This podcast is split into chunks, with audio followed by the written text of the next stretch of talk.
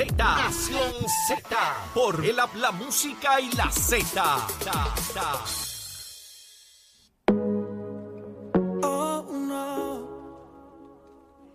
Estamos de regreso en Nación Z por Z93, transmitiendo directamente desde Power Sport, preparados y muy listos, créame, con todo esto de la venta sin IBU para este fin de semana. Usted dése la vuelta por acá, hágase de sus equipos, porque el momento es ahora. Ahorre este fin de semana y lléguele a Power Sport. Pero ya está listo con nosotros Tomás Rivera Chats. Muy buenos días, Tomás. Buenos días. Hola. ¿Lo escuchamos? Saludos. Ahora Saludos. sí. ¿Nos escucha? Sena- Sí, te senador, ¿nos escucho. escucha?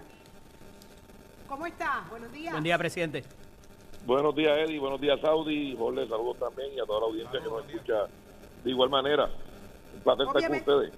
Eh, senador, hoy es un día sumamente importante. Todo el mundo queremos escuchar su reacción a lo ocurrido ayer en el caso de Mariana Nogales. Eh, eh, se redujo a dos, dos, dos señalamientos, ¿verdad? Eh, Dos cargos. Dos cargos en su contra.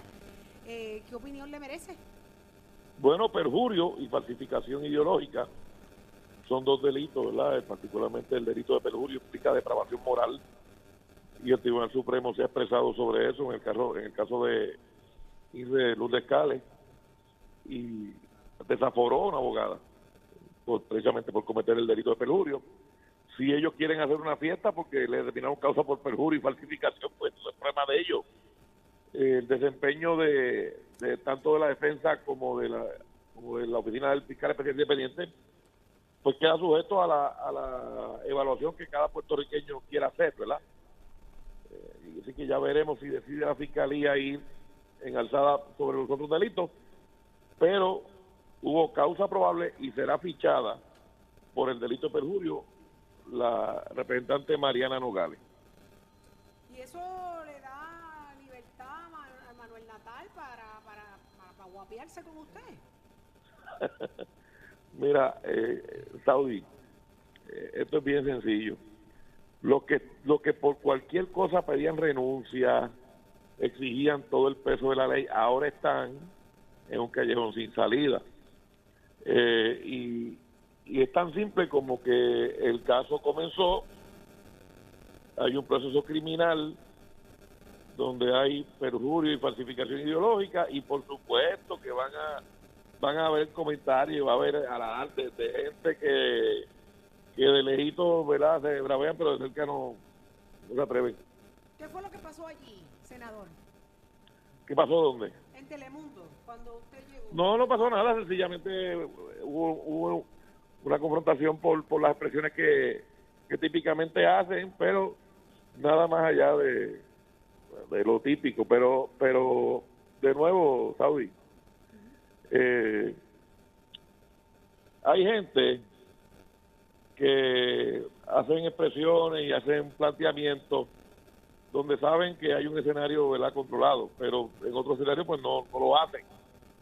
Así es que, eh, bien sencillo, Puerto Rico es 100 por 35 y nos vemos todos los días por ahí en, en los talleres políticos, en, la- en los escenarios de los medios de comunicación.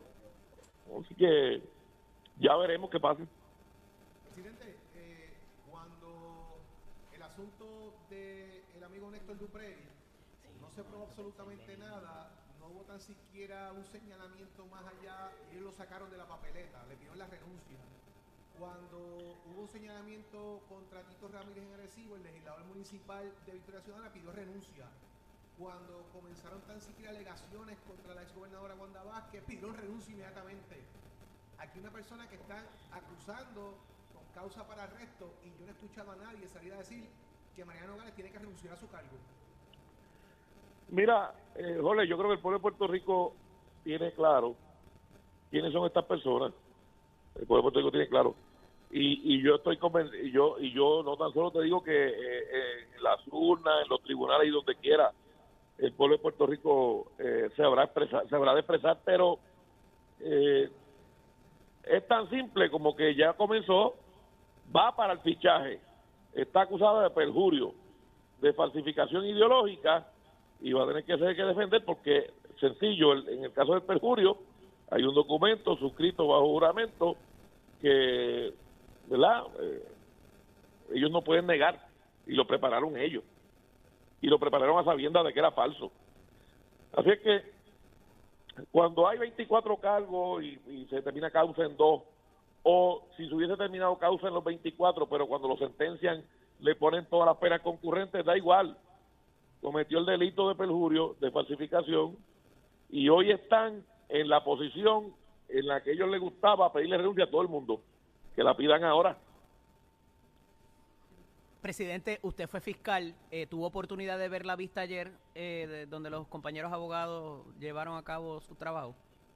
Honestamente no, lo que vi fueron algunos extractos, pero no pude ver la vista completa.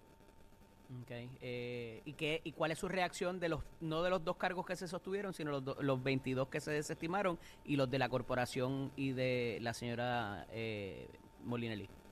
Pues desconozco cuál fue el planteamiento de la Fiscalía y de la Defensa sobre esos casos, porque no pude ver la totalidad. Eh, escucho, normalmente el FEI pide ir en alzada en todos los cargos, ¿verdad? Eh, que, no prevalece. Creo que la Oficina del Fiscal Especial Independiente también tiene que evaluar el desempeño de su oficina de la investigación y de los fiscales. Eh, creo que hay que preguntarle al secretario de Hacienda.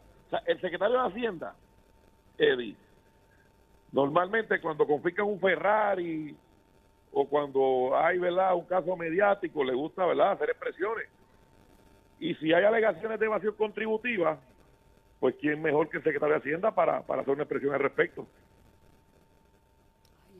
hmm, Así que le toca a Paquito rendir cuentas. Eh, eh. No, no, él no debe rendir cuentas, es lo que debe, como de la misma manera en que Francisco Pared hace expresiones públicas en otros casos sobre si hay si hay um, evasión contributiva o no, pues debería hacerlo en esto, porque ¿por qué no ha salido a hablar si, si hay alegaciones de que las planillas fueron ilegalmente obtenidas, como ha, planteado alguna gente de la defensa? Pues yo creo que el secretario de Hacienda no debe esconderse, debe salir y debe este, expresarse al respecto. Bueno, pues estaremos pendientes en las próximas horas a ver si eso ocurre en el día de hoy. Eh, eh, Tomás, a ver si eso, eso es interesante, escucharlo también Seguro que sí. al secretario de Hacienda. Así que le agradecemos muchísimo el que haya estado con nosotros. ¿Cómo no, Saudi? Un saludo para ti, para Ole y para Eddie. Vamos para adelante. Buen día. Las reacciones de Tomás Rivera Chatz, usted lo escucha aquí en Nación Z, ya está claro la cosa. ¿Viste lo que dijo? Oye, y, y, la cosa de que a él se le, se le adscribiera el hecho de del comienzo de esta investigación, que él es el que hace el referido. Exacto. O sea, por eso es sumamente importante su, opinión en este, en este asunto. Pero vamos contigo, Jorge. Tenemos más información más adelante. Ya mismito. Más adelante. Pero vamos a abrimos nuestras líneas telefónicas a través del 622-0937. Eh, ¿Cree usted que... Eh, eso lo vamos a hablar más adelante, eh, y esto es para que vaya anotando el número 6220937. El caso de Mariana Nogales le sorprendió el que se cayeran 22 cargos en su contra, había demasiada expectativa con esto, se redujo a dos cargos. Ya escuchamos a Tomás Rivera Chat, ya escuchamos a Jorge y a Eddie con el análisis de lo que ha ocurrido en el proceso, así que venimos con eso y más porque tu opinión es importante. ¿Esto le afecta o no a Mariana Nogales si aspira a una candidatura en las próximas elecciones. ¿Votarías tú por ella? 6220937. El que está listo es Tato Hernández porque son... Vamos arriba, vamos arriba. Vamos arriba, señoras y señores, que la selección de baloncesto femenina irá para El Salvador con una fusión entre guantes de jugadoras jóvenes y las veteranas. Estamos hablando de la selección Nacional Femenina de Puerto Rico, óigame que va a estar practicando, irá con nuevos talentos para la Copa Mundo y a los Juegos Centroamericanos del Caribe, buscando la medalla de oro que no pudieron conquistar en Barranquilla 2018. Así que las prácticas del equipo están por empezar desde este próximo 3 de junio acá en Puerto Rico con su dirigente Jerry Batista y la Federación de Baloncesto de Puerto Rico ha invitado alrededor de unas seis jugadoras que están jugando la NCAA para este próximo programa nacional, así que esperemos montar un trabuco para pasar estos juegos centroamericanos y hacer un gran papel en la Copa Mundial. Usted se entera aquí en Nación Z, Somos Deportes, con el auspicio de Mestre que ya estamos en la matrícula para agosto. En un año y dos meses tú te puedes convertir en un profesional. Puedes entrar también para más información a www.mextec.edu, como también llamando para una orientación al 787-238-9494.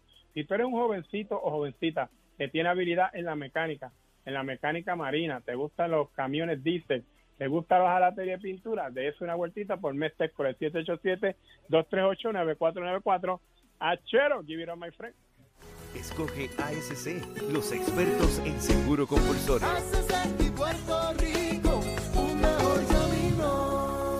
Buenos días Puerto Rico, soy Manuel Pacheco Rivera con el informe sobre el tránsito a esta hora de la mañana. Ya se está formando el tapón en la mayoría de las vías principales de la zona metro, como la autopista José de Diego entre Vega Alta y Dorado, y entre Toa Baja y Bayamón y más adelante entre Puerto Nuevo y Atorrey. Igualmente la carretera número 2 en el cruce de la Virgencita y en Candelaria en Toa Baja y más adelante en Santa Rosa. También algunos tramos de la PR5, la 167 y la 199 en Bayamón, así como la avenida Lomas Verdes entre la América Militar Academy y la avenida Santa Ana. Por otra parte, la 165 entre Cataño y Guaynabo en la intersección con la PR22, así como el expreso Valdeoriotti de Castro desde la confluencia con la ruta 66 hasta el área del aeropuerto y más adelante cerca de la entrada al túnel Minillas en Santurce. También el ramal 8 y la avenida 65 de Infantería en Carolina, el expreso de Trujillo en dirección a Río Piedras, así como la autopista Luisa Ferré entre Montehiedra y el Centro Médico y más al sur en Caguas y la 30 entre Juncos y Gurabo. Ahora pasamos al informe del tiempo. El Servicio Nacional de Meteorología pronostica para hoy una mañana relativamente estable con clima tranquilo, con algunos aguaceros pasajeros afectando áreas expuestas al viento. Sin embargo, los efectos locales y la convergencia de la brisa marina promoverá el desarrollo de aguaceros y tronadas aisladas a través de la mitad norte de Puerto Rico en horas de la tarde. Los vientos permanecen del sureste de 5 a 15 millas por hora y las temperaturas máximas estarán en los altos 70 grados en las zonas montañosas y los bajos 90 grados en las zonas costeras con el índice de calor sobrepasando los 100 grados para el norte central. Para los bañistas y navegantes el oleaje estará de 3, de 3 a 5 pies con vientos del sureste de 10 a 15 nudos. Además existe riesgo moderado de corrientes marinas para el norte de Puerto Rico. Hasta aquí el tiempo les informó Emanuel Pacheco Rivera. Yo les espero en mi próxima intervención aquí en Nación Z que usted sintoniza por la emisora nacional de la salsa Z93.